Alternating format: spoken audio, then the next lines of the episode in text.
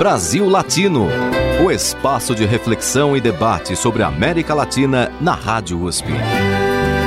Apresentação Marco Piva.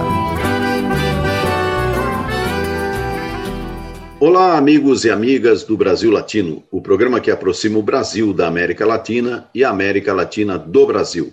Toda segunda-feira, às 5 da tarde, você tem uma entrevista sobre temas de interesse do nosso continente. Na edição de hoje, eu converso com Luigi Biondi. Ele é professor de História Contemporânea na Universidade Federal de São Paulo, Unifesp, com doutorado em História Social pela Unicamp e também formado em Letras pela Universidade de Roma, La Sapienza. Muito bem-vindo ao Brasil Latino, professor Luigi. Obrigado. O senhor se especializou na história das imigrações internacionais, relacionando essas imigrações com os movimentos sindicais, o movimento operário, os movimentos sociais. Como é que surgiu esse seu interesse por, pelo tema? Olha, o meu interesse surgiu na graduação, era um rapaz, né, estava fazendo a graduação em Roma, na Sapienza, como você falou, e na época começou aquele programa de intercâmbio, um convênio da União Europeia entre universidades. Aí chama Erasmus, esse convênio, e tinha poucas bolsas, eu consegui é, ganhar uma dessas para ir para Coimbra, Universidade de Coimbra. Então fiz uma parte dos, das disciplinas de história meu, da minha graduação em Coimbra. E comecei a me interessar ali do mundo brasileiro. Antes, na, na, na eu estava muito interessado na história da América Latina, sobretudo da Hispanoamérica, e queria conectar o, a história da Itália com a história da América do Sul. E comecei a ler livros, eh, temas eh, relacionados a, a, a essa relação. Essa relação passava, no caso da história da Itália, pela migração dos italianos para as Américas, os italianos foram para a Argentina, para o Chile, Uruguai, para o Brasil, os milhões, né? E Venezuela. Não tem país da América do Sul que não tenha sido, uh, que não tenha recebido imigrantes italianos. Eu queria também fazer um trabalho político, tivesse uma relação entre a história política e social dos italianos, portanto, os imigrantes são, na sua grande, gigantesca maioria, uh, trabalhadores, pessoas que precisam imigrar para trabalhar, e também a história uh, uh, dos países latino-americanos. Como eu estava em Portugal, obviamente me aproximei muito do Brasil, eu não conhecia muito a história do Brasil até aquele momento, e comecei a ver que tinha um, um, uma relação estreita entre a imigração italiana no Brasil e o surgimento, uh, a expansão dos movimentos sociais organizados, o movimento operário sobretudo em São Paulo, obviamente, não só em São Paulo, mas São Paulo, claramente, São Paulo recebeu, entre o final do 19 e o começo do século 20, no estado de São Paulo, quase 900 mil italianos, um país, num estado que tinha, não chegava a, a 2 milhões de habitantes. Então, assim, era uma, uma massa enorme que fui trabalhar no campo, fui trabalhar nas cidades, algumas cidades, centros urbanos, os italianos chegaram junto com a industrialização do estado de São Paulo. Então, eles interceptaram, uh, se tornaram um, um, conjunto de pessoas, junto com os imigrantes e com brasileiros que já, obviamente, viviam uh, em São Paulo, né, sobretudo os descendentes de eh, escravizados, se tornaram uh, a classe trabalhadora da época. Constituíram, junto com todo esse grupo multiétnico multicultural a que chamamos de classe trabalhadora paulista e, portanto, também, de certa forma, brasileira, porque o aporte de todos eles às primeiras formas de organização política, sobretudo sindical, foi muito importante. Não é que os imigrantes italianos trouxeram isso da Itália, alguns já tinham experiências importantes de, de organização, na verdade, e, mas a maioria se tornou uh, organizado, começou a entrar nas lutas uh, por direitos do trabalho no, no, lugar de imigração. A mesma coisa aconteceu na Argentina, no Uruguai, também temos essa participação no Chile. E, uh, Então, o senhor diria que o, os italianos representaram assim o, o embrião do movimento operário nas Américas? Foram importantes porque eles eram, sobretudo eles eram muitos. Então eles, num certo momento, na cidade de São Paulo, em alguns setores, estou falando do final do século XIX, no começo do século XX, na cidade de São Paulo, Campinas, você pode pegar um, qualquer centro urbano do estado de São Paulo, do sul de Minas, desde cidades pequenas de 20, 30 mil habitantes até São Paulo, que estava crescendo exponencialmente, ali você tem eh, quase metade do, dos trabalhadores de origem italiana.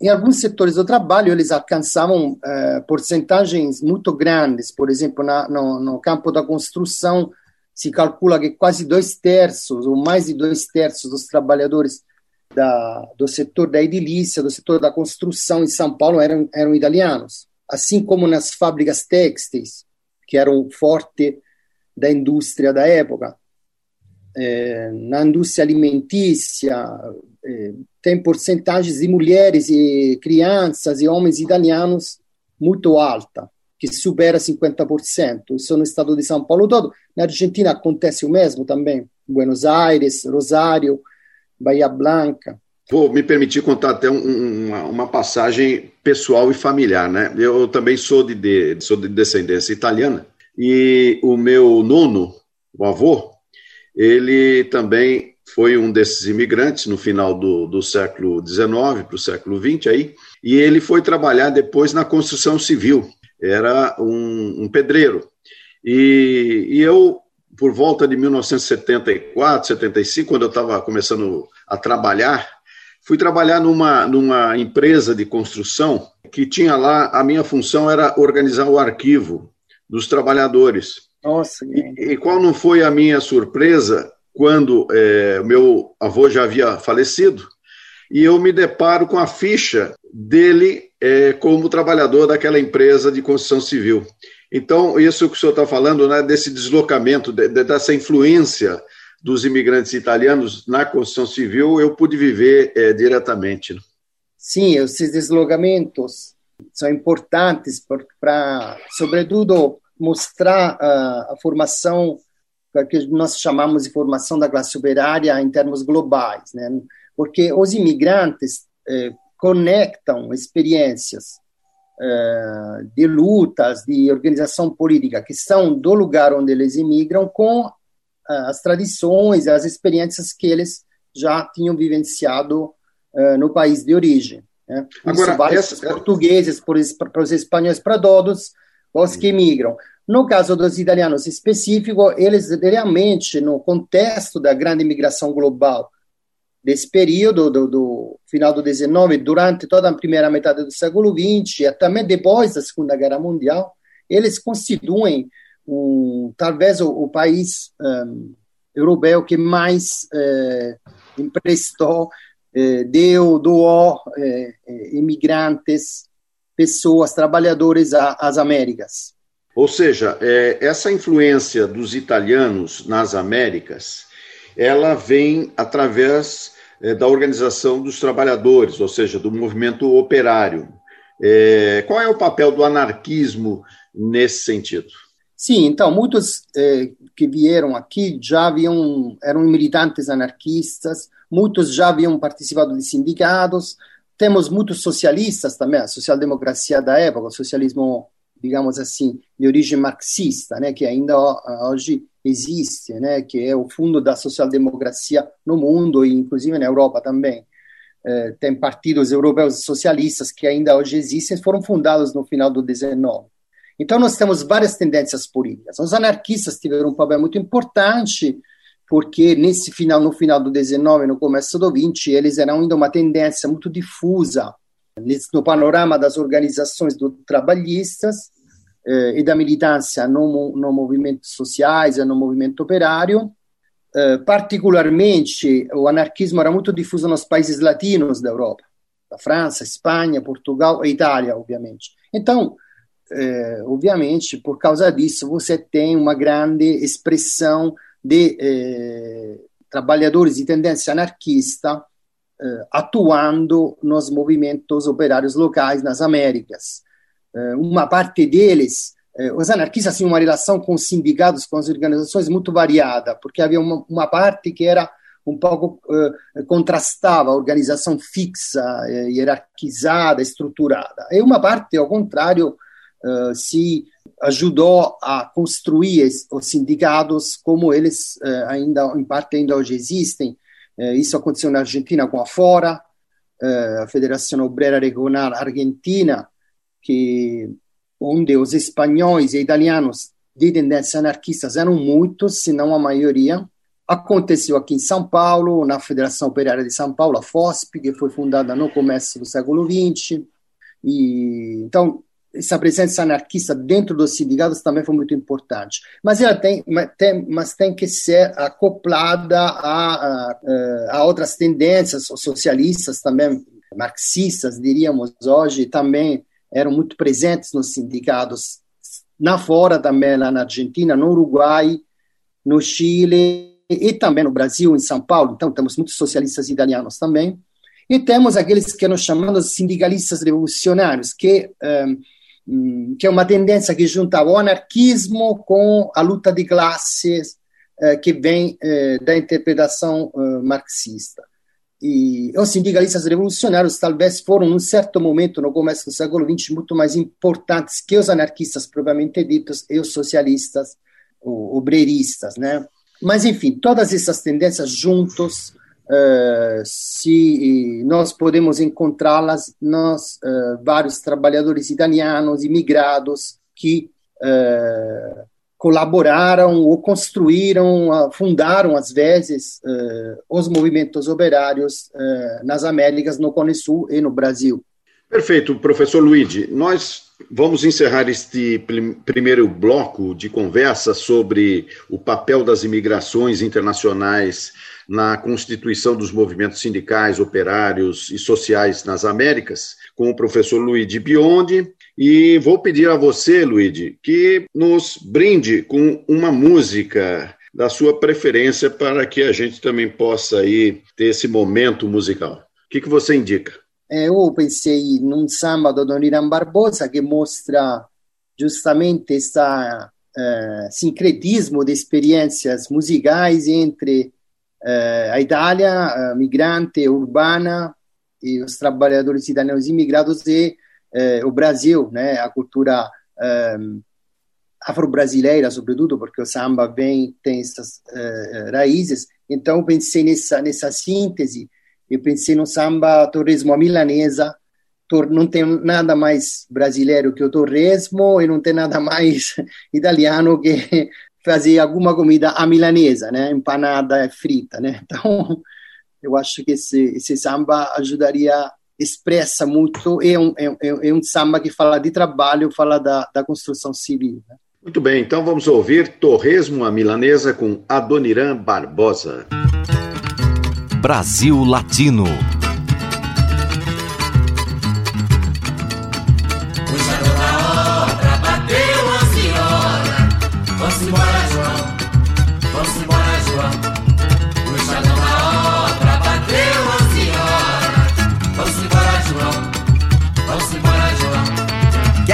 Você trouxe na marmita dito. Doce ovo preto, doce ovo frito E você, beleza, o que é que você trouxe? Arroz com feijão e um torresmo a minha amiga, na minha Tereza. Puxa toda hora, bateu 11 horas Vamos embora, João, vamos embora,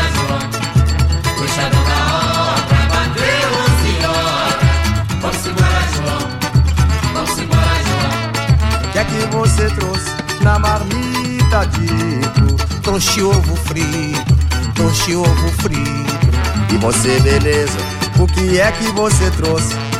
Arroz com feijão e um torresmo à milanesa da minha Tereza.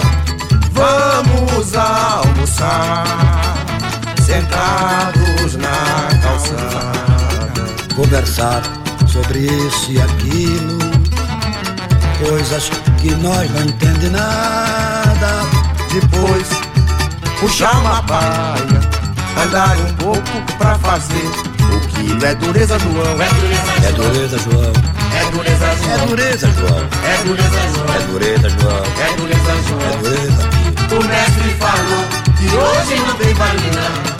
Ele se esqueceu que lá em casa não sou só eu. Se segura, Maria, se segura. O mestre falou que hoje não tem Pra baile ele sempre tem vale. Ele se esqueceu que lá em casa não sou Se segura, minha filha, se segura mais um O pouco. mestre falou que hoje não tem baile Um dia você mete Ele também. se esqueceu que lá em casa não sou Se segura, Maria, se segura. O mestre falou que hoje não tem não. Puxa saco. Ele se esqueceu que lá em casa não sou só eu. Aguenta não, Maria.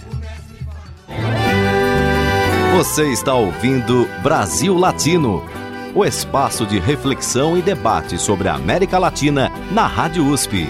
Apresentação: Marco Piva. E voltamos com o Brasil Latino, o programa que aproxima o Brasil da América Latina e a América Latina do Brasil. Toda segunda-feira, às 5 da tarde, temos uma entrevista sobre temas de interesse da América Latina. Na edição de hoje, eu converso com o professor de História Contemporânea da Universidade Federal de São Paulo, Luigi Biondi. Ele tem doutorado em História Social pela Unicamp e é formado em Letras pela Universidade de Roma La Sapienza. O professor Luigi é um especialista em pesquisar as imigrações internacionais e sua relação com os movimentos sociais e operários. Professor Luigi, a questão da presença dos italianos, efetivamente, no caso das Américas, especialmente na América do Sul, conformou a criação ou ajudou a conformar a criação do movimento operário, ou seja, a influência italiana foi decisiva. Eu queria que o senhor falasse um pouco sobre a greve geral de 1917 aqui em São Paulo. Ah, tá ótimo. Muito obrigado pela pergunta e justamente se conecta a, esse, a todo esse movimento. Eh, a greve geral de 17 surgiu inicialmente como uma greve parcial na, na, nas oficinas Crespi, que é uma fábrica têxtil na Moca, uma grande fábrica têxtil com milhares de trabalhadores, sobretudo mulheres.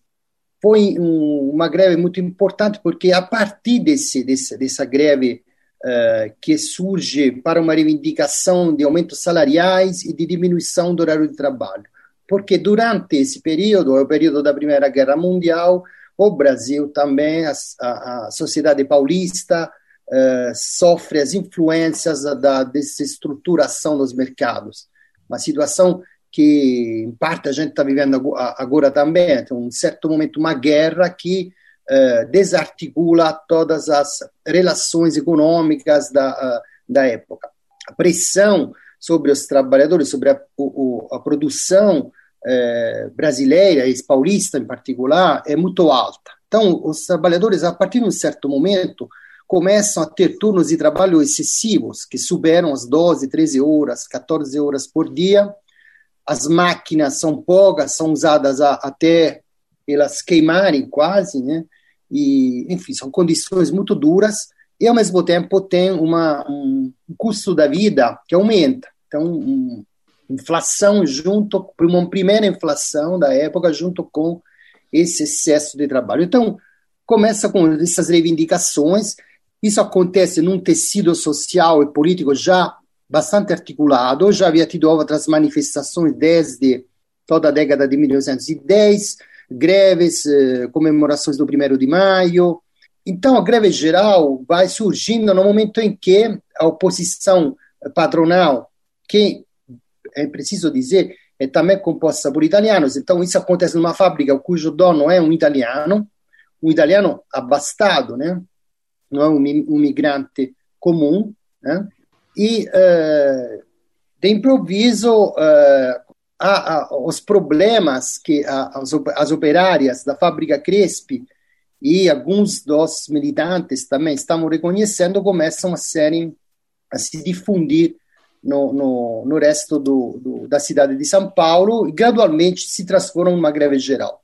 A greve geral ocorre em julho, bloqueia a cidade inteira, eh, quase todas as fábricas estão fechadas, os canteiros de obras, e eh, acontece uma coisa interessante, que os operários começam a se manifestar também eh, no centro da cidade. Então, a, a, a, a greve ocorre, surge na periferia operária da, da época, que era o Brás, a Moca. E uma coisa interessante é que também, uh, nesse mesmo período, isso tem a ver com a imigração italiana e também com, com, com o movimento operário uh, de São Paulo, a Itália está na Primeira Guerra Mundial. Então, os empresários italianos tinham montado uma rede de solidariedade ao exército italiano, cobrando dos trabalhadores, sobretudo italianos, obviamente, porque eram a maioria dos operários nessas fábricas, uma, uh, uma dízima, um dízimo, uma, uma, uma porcentagem do seu salário para o exército italiano na Primeira Guerra Mundial. E, em um certo momento, uma das é uma das questões que gera o conflito interno a esse grupo nacional aqui, os operários, as operárias se recusam a pagar isso. E, e aqui é, é, importante, então, a greve geral de 17, porque mostra uh, como uh, a solidariedade de classe, a identidade de classe, supera as fidelidades étnicas e nacionais.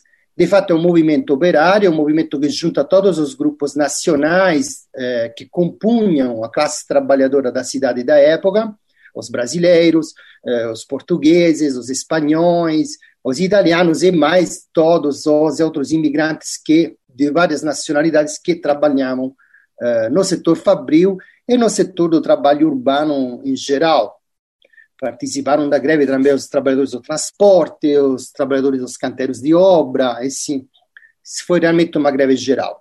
Uma greve geral em que uh, a classe falou mais alto que uh, o pertencimento nacional, que as identidades étnicas. E por isso foi muito importante um marco da formação da classe trabalhadora no Brasil, de suas organizações. A repressão do Estado foi muito violenta.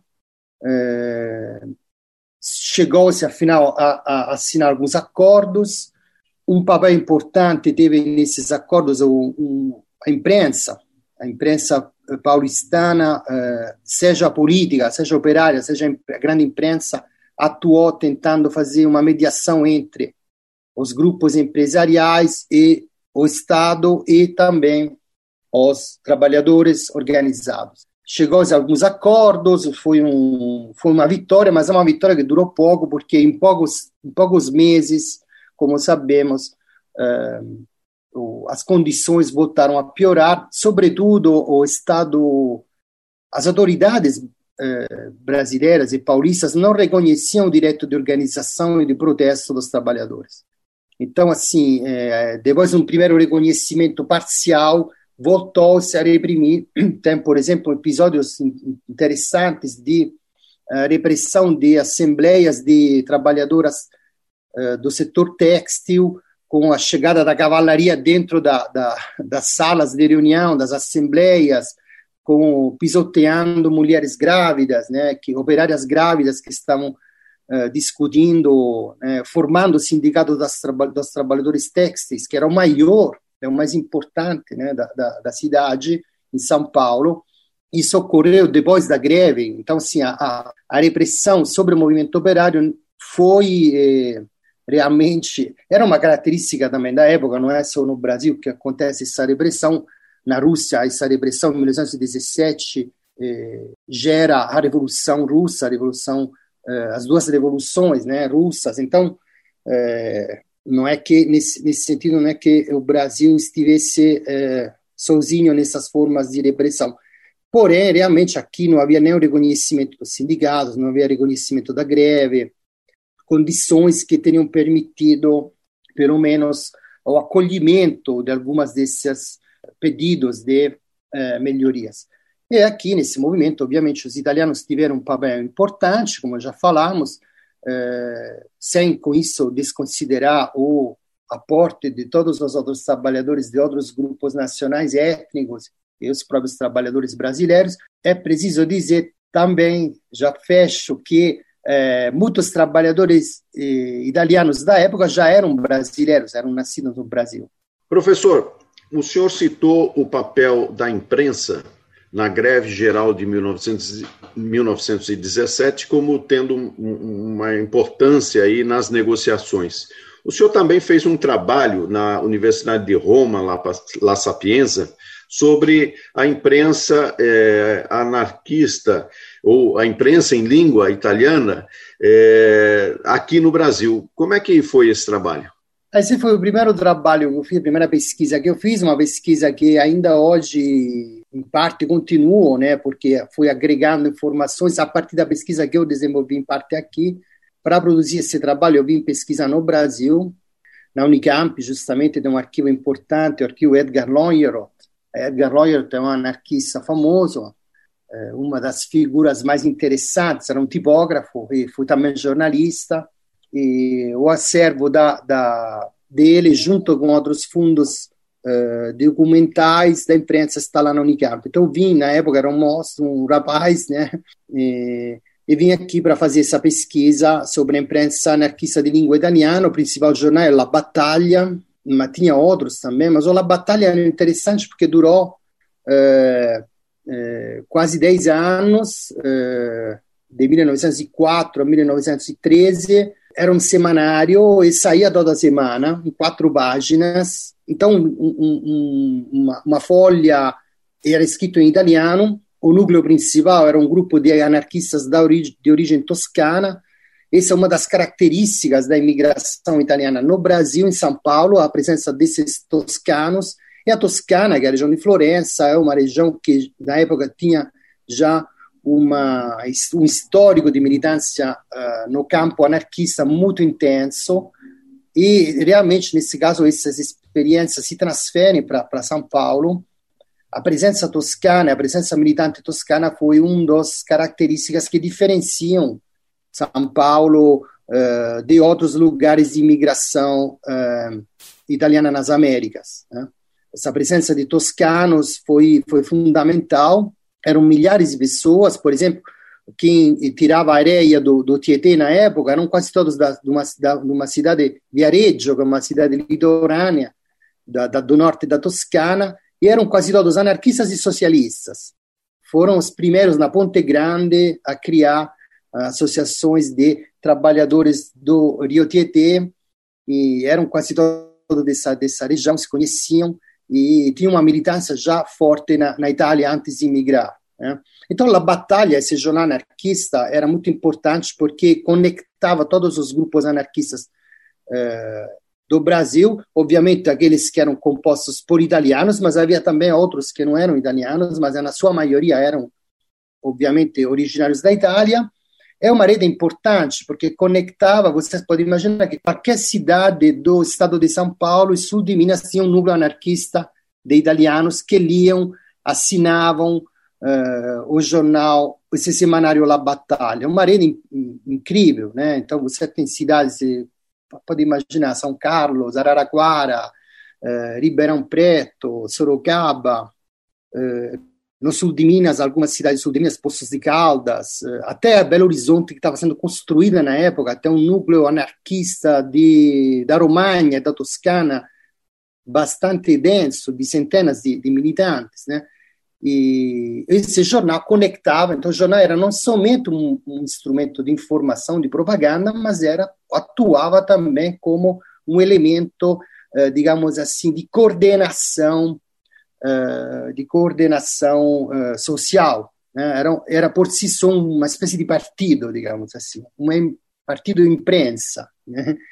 no, no, caso anarquista. E ainda hoje eu estou uh, atualizando essas pesquisas. Na época, estudei na época estudei mais as matérias, o, o, que eles, as posições, posicionamento desses anarquistas em relação a sociedade brasileira que eles estavam uh, vivenciando. Atualmente estudo, continuo estudando a imprensa em língua italiana política, operária, com às vezes outras abordagens, sobretudo essas conexões sociais, né, que a gente chama de microhistóricas, ver como esses militantes se conectavam de forma transnacional entre as várias partes, entre a Itália e as Américas. No Brasil de hoje, eu entrevisto o professor Luigi Biondi. Ele é professor de História Contemporânea da Universidade Federal de São Paulo e um especialista no estudo das imigrações internacionais e suas relações com os movimentos operário e social nas Américas. Professor, para encerrar este segundo bloco, qual é a música que o senhor indica para os nossos ouvintes? Vou indicar uma música do Caetano, na verdade uma música popular italiana da imigração, que muitos conhecem, chama América América, tem esse nome interessante porque os imigrantes não sabiam nem onde estavam indo e chamavam La América, não conheciam como ele como era o continente, era tudo América, para eles era América sem A, e podia ser Nova York, Chicago, Buenos Aires, ou São Paulo, para eles era A separado América. E essa música conta uma história também de trabalho, de, de, de, de superação e de migração, cantada, interpretada por Caetano, numa interpretação linda. Então vamos ouvir América América com Caetano Veloso. Brasil Latino. Dall'Italia noi siamo partiti siamo partiti col nostro onore, 36 giorni di macchina e vapore. E in America noi siamo arrivati. America, America, America cosa sarà la sta America, America, America, America, un bel mazzolino di fiori. All'America noi siamo arrivati, noi abbiamo trovato né paglia né feno, abbiamo dormito sul nudo terreno, come le bestie abbiamo riposato. America, America, America, cosa sarà la sta America? America, America, America, un bel mazzolino L'America l'è lunga e l'è larga, l'è formata dei monti e di piani e con l'industria dei nostri italiani. Abbiamo fondato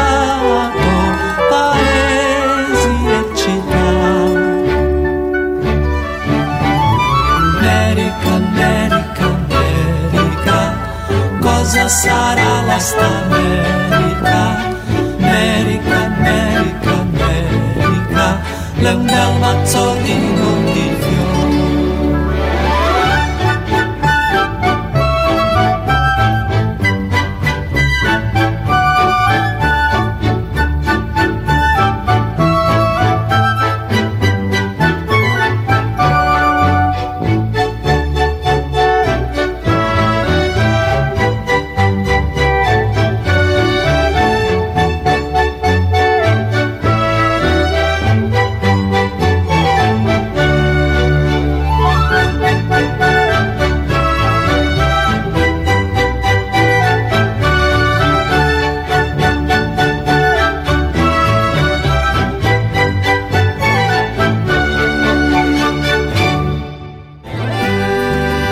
Você está ouvindo Brasil Latino, o espaço de reflexão e debate sobre a América Latina na Rádio USP. A apresentação: Marco Piva. E chegamos ao último bloco do Brasil Latino, o programa que aproxima o Brasil da América Latina e a América Latina do Brasil. Toda segunda-feira, aqui na Rádio USP, você acompanha uma entrevista sobre temas de interesse do nosso continente. Na edição de hoje, eu entrevisto Luigi Biondi. Ele é professor de História Contemporânea da Universidade Federal de São Paulo, tem doutorado em História Social pela Unicamp e é formado em Letras pela Universidade de Roma La Sapienza. O seu objeto de estudo é a imigração internacional e a sua relação com os movimentos social e operário. Professor Luigi, o senhor é, falou bastante sobre a influência dos imigrantes italianos na constituição do movimento operário na América do Sul. Eu gostaria agora que o senhor falasse um pouco sobre a importância dessa imigração italiana no movimento sindical nos Estados Unidos. Lembrando até que tem um filme famoso, Sacco e Vanzetti, que retrata bastante essa situação. O que, que o senhor pode nos dizer sobre esse tema da influência dos imigrantes italianos no sindicalismo norte-americano? Bom, Vitor, também essa influência foi importante talvez menos eh, em proporção ao, ao, à, força que teve na América do Sul, nas grandes cidades do, do da Argentina, do Brasil, sobretudo do, do sudeste, sul e sudeste do Brasil, eh, do Chile e eh, Argentina e Uruguai. Mas foi muito importante, aliás, a maior parte dos italianos, quando emigraram para as Américas, emigrou para os Estados Unidos, e 5 milhões, mais de 5 milhões de italianos imigraram para os Estados Unidos, e é interessante dizer que a grande maioria desses italianos que migraram para os Estados Unidos vinham das regiões mais eh, pobres da Itália do Sul, eram geralmente camponeses eh, da Itália do Sul, sem terra, analfabetos. Quando chegaram nos Estados Unidos, sofreram um racismo eh, notável, então tiveram dificuldades até de se organizar junto com os trabalhadores norte-americanos, anglo-saxônicos, eh, por serem italianos e italianos do Sul. Diferentemente do que acontece na imigração para o Brasil para a Argentina, os italianos, quando emigravam para os Estados Unidos, eram classificados em dois grupos: italianos do Norte e italianos do Sul. Então, o italiano do Sul era uma das categorias considerada uh, pelo Estado norte-americano uma categoria, uma classe perigosa por definição, preconceito muito duro eh, mas os, os, trabalhadores italianos, apesar disso, eh, adentraram as várias organizações, contribuíram para criar os sindicatos, grupos políticos anarquistas, socialistas. Né? Alguns deles tinham passado para o Brasil, por exemplo, um sindicalista importante, Edmondo Rossoni, havia participado da greve, havia organizado a greve geral, a greve, uma greve geral camponesa né, dela do Norte, eh, em São Paulo a greve dos vidreiros da Santa Marina, a fábrica que ficava na Lapa, né, na Água Branca. E depois passou muitos anos antes de voltar para a Itália, em Chicago, organizando sindicatos de trabalhadores em Chicago, onde a presença italiana era muito, muito grande também. Eh, outros também tiveram essa, essa circulação, um socialista importante, Vincenzo Vacirca, era um siciliano, Uh, havia também participado das greves camponesas, aquelas grandes, primeiras grandes greves camponesas na Sicília, no final do 19, vai para a Argentina, depois vai para o Brasil, em São Paulo, se torna diretor do jornal socialista diário em língua italiana. Avanti, uh, único jornal socialista diário da, em língua italiana da, das Américas, é expulso em 1908, vai para de novo para a Argentina, para Bahia Blanca, depois vai para os Estados Unidos, Nova York, Chicago, vai se tornar uma grande liderança antifascista também e permanecerá nos Estados Unidos por muitas décadas. No período de Sacco Vanzetti, Vincenzo Vacirca foi um dos jornalistas e militantes socialistas que escreveram contra essa condenação. Ele vai voltar para a Itália somente depois da Segunda Guerra Mundial. Isso para mostrar algumas figuras que transitavam entre Argentina, Brasil e Estados Unidos.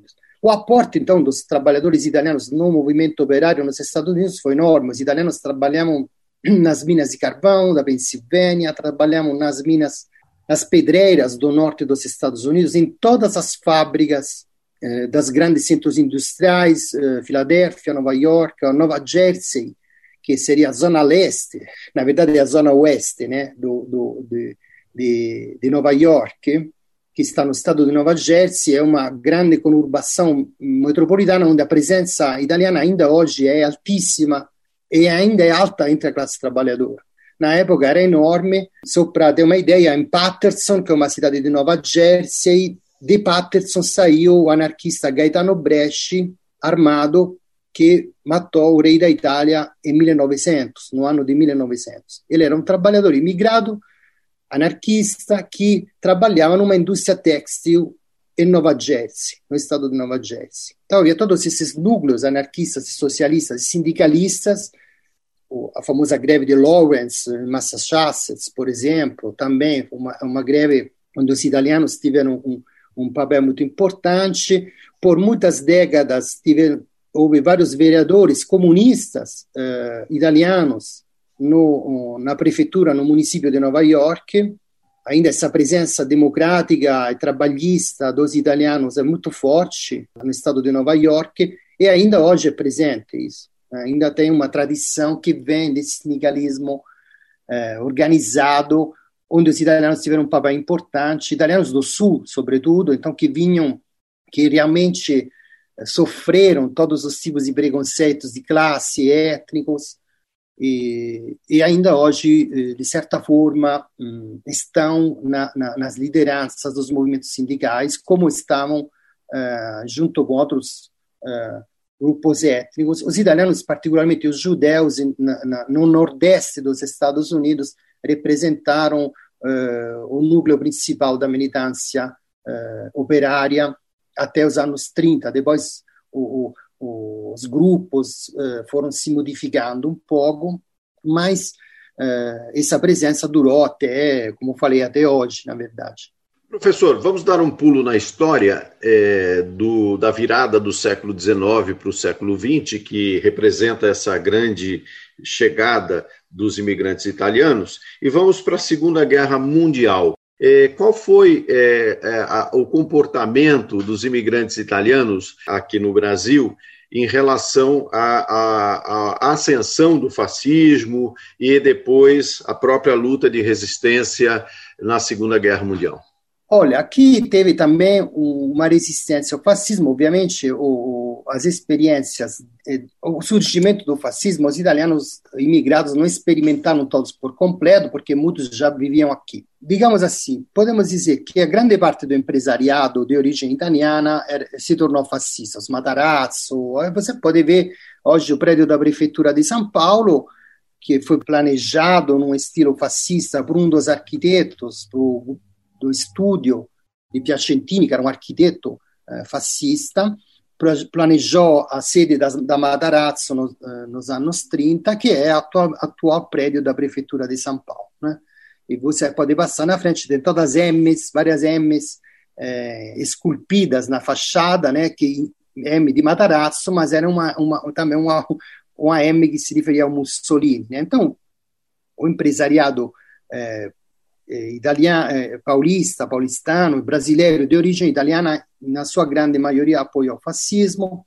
Na comunidade italiana, uma parte da população, dos, dos velhos imigrantes, olhou de forma simpática o fascismo porque enaltecia o nome da Itália, mas não tinham uma experiência direta. E teve também uma, uma a, a maioria bastante indiferente em relação ao movimento, e teve também um núcleo antifascista importante. Por exemplo, as, as, as reuniões da Aliança Nacional Libertadora, ANL, nos anos 30, em São Paulo, aconteciam, uma das sedes onde elas ocorriam era a sede da Associação de Socorro Mútuo Lega Lombarda, que era uma antiga associação mutualista de eh, trabalhadores italianos eh, socialistas. Então, tem uma conexão entre essa tradição socialista, democrática e anarquista também dos imigrantes italianos é o antifascismo e a esquerda brasileira dos anos 30. Né? Uh, na Argentina, a gente pode eh, averiguar mais ou menos o mesmo, o mesmo teor, embora na Argentina e no Uruguai o movimento antifascista foi maior e mais forte do que na comunidade, uh, nas comunidades italianas, nas coletividades italianas no, no, no Brasil, e nos Estados Unidos também. Né? Temos todo um núcleo, uma difusão antifascista consistente. Muitos exilados da Itália também vieram para São Paulo, uh, para o Rio de Janeiro, Belo Horizonte, Porto Alegre, assim como foram para Buenos Aires, Montevideo e, e os Estados Unidos. Né? Como falei antes, falei do Vincenzo Vacirca, por exemplo. E agora, teve essa relação ambígua, uma relação que é significada, atravessada também pelas identidades de classe. geralmente o fascismo nunca foi muito popular, embora uma parte eh, dos setores populares dos imigrantes também eh, olharam com, com bons olhos para o fascismo, mas em, em, na grande parte, na sua grande maioria, ah, os trabalhadores, os imigrantes italianos foram indiferentes ou contrários ao fascismo, sobretudo porque uma parte do, a grande parte do empresariado, os empresários de origem italiana eram fascistas. Então, havia essa contraposição com, com o empresariado. Então, muitos italianos, foi nesse momento, na década de 30, sobretudo aqueles que nasceram no Brasil, de pais e avós italianos ou descendentes de já na segunda geração, já não se quando se eram trabalhadores, já não se encontravam mais com as ideias do fascismo, que era um movimento eh, nacionalista de direita, eh, que era apoiado, sim, financiado pelos, uh, pelos grupos empresariais. Muito bem, professor Luigi Biondi, professor de História Contemporânea da Universidade Federal de São Paulo e nosso entrevistado do Brasil Latino na edição de hoje. Agradeço a sua participação em nosso programa, professor Luigi. Creio que as suas contribuições são muito importantes para a gente entender a história é, contemporânea brasileira na sua relação com as imigrações internacionais. Muito obrigado pela sua entrevista. Obrigado a vocês pela atenção e pelo convite. Mas eu não vou deixar o senhor se despedir do programa sem indicar a última música.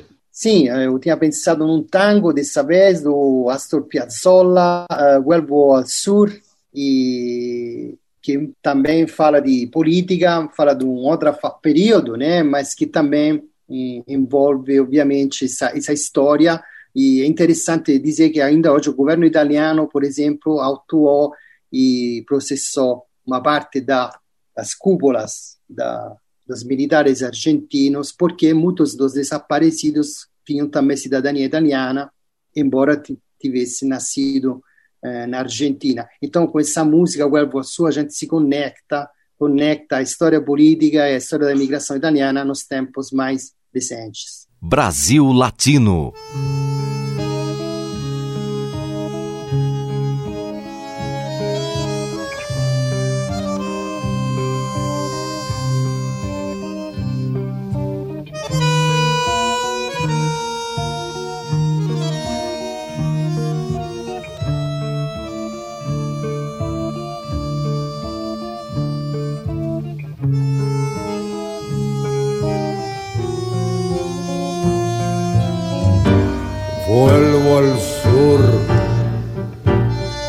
Vuelve siempre al amor,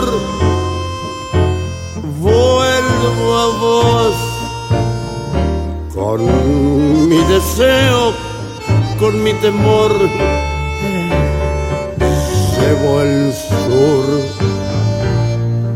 como un destino del corazón, soy del sur como los aires del bandoneón. Sueño el sur, inmensa luna, cielo al revés. Busco el sur, el tiempo abierto y su después. Quiero el sur, su buena gente su dignidad. Siento el sol como tu cuerpo en la intimidad. Te quiero sol. Sol, te quiero.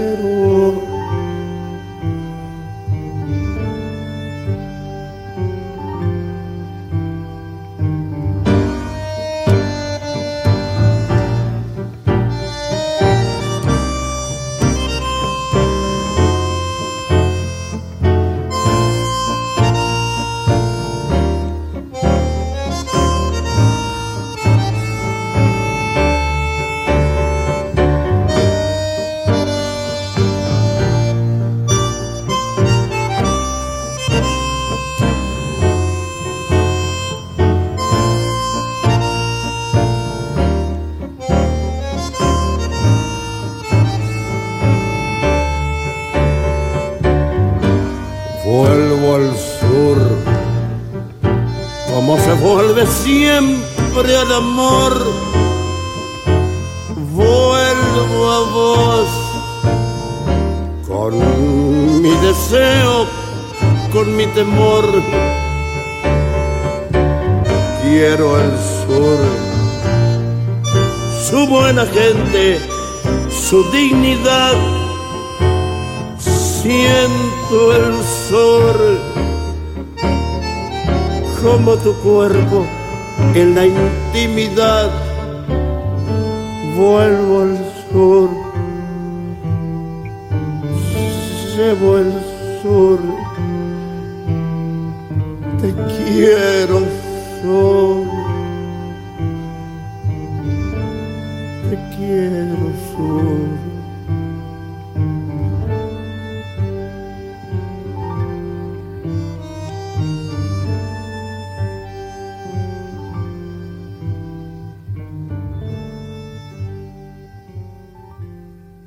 Terminamos por aqui mais uma edição do Brasil Latino, que vai ao ar toda segunda-feira, às 5 da tarde, pela Rádio USP FM 93,7 São Paulo e 107,9 em Ribeirão Preto. Nosso programa tem a produção de áudio de Benê Ribeiro, produção de Alexandre Veiga, assistente de produção Ítalo Piva e curadoria musical Carlinhos Antunes. Você pode ouvir todas as edições do Brasil Latino em formato de podcast em soundcloud.com brlatino e também nas principais plataformas de áudio. Acompanhe conteúdos exclusivos na nossa página no Facebook. Basta procurar por Brasil Latino. E se quiser falar com a gente, escreva para ouvinte@usp.br, repetindo ouvinte@usp.br. O Brasil Latino fica por aqui e eu espero sua audiência em nossa próxima edição. Um abraço latino-americano e até lá. Você ouviu Brasil Latino, o espaço de reflexão e debate sobre a América Latina na Rádio USP. Apresentação Marco Piva.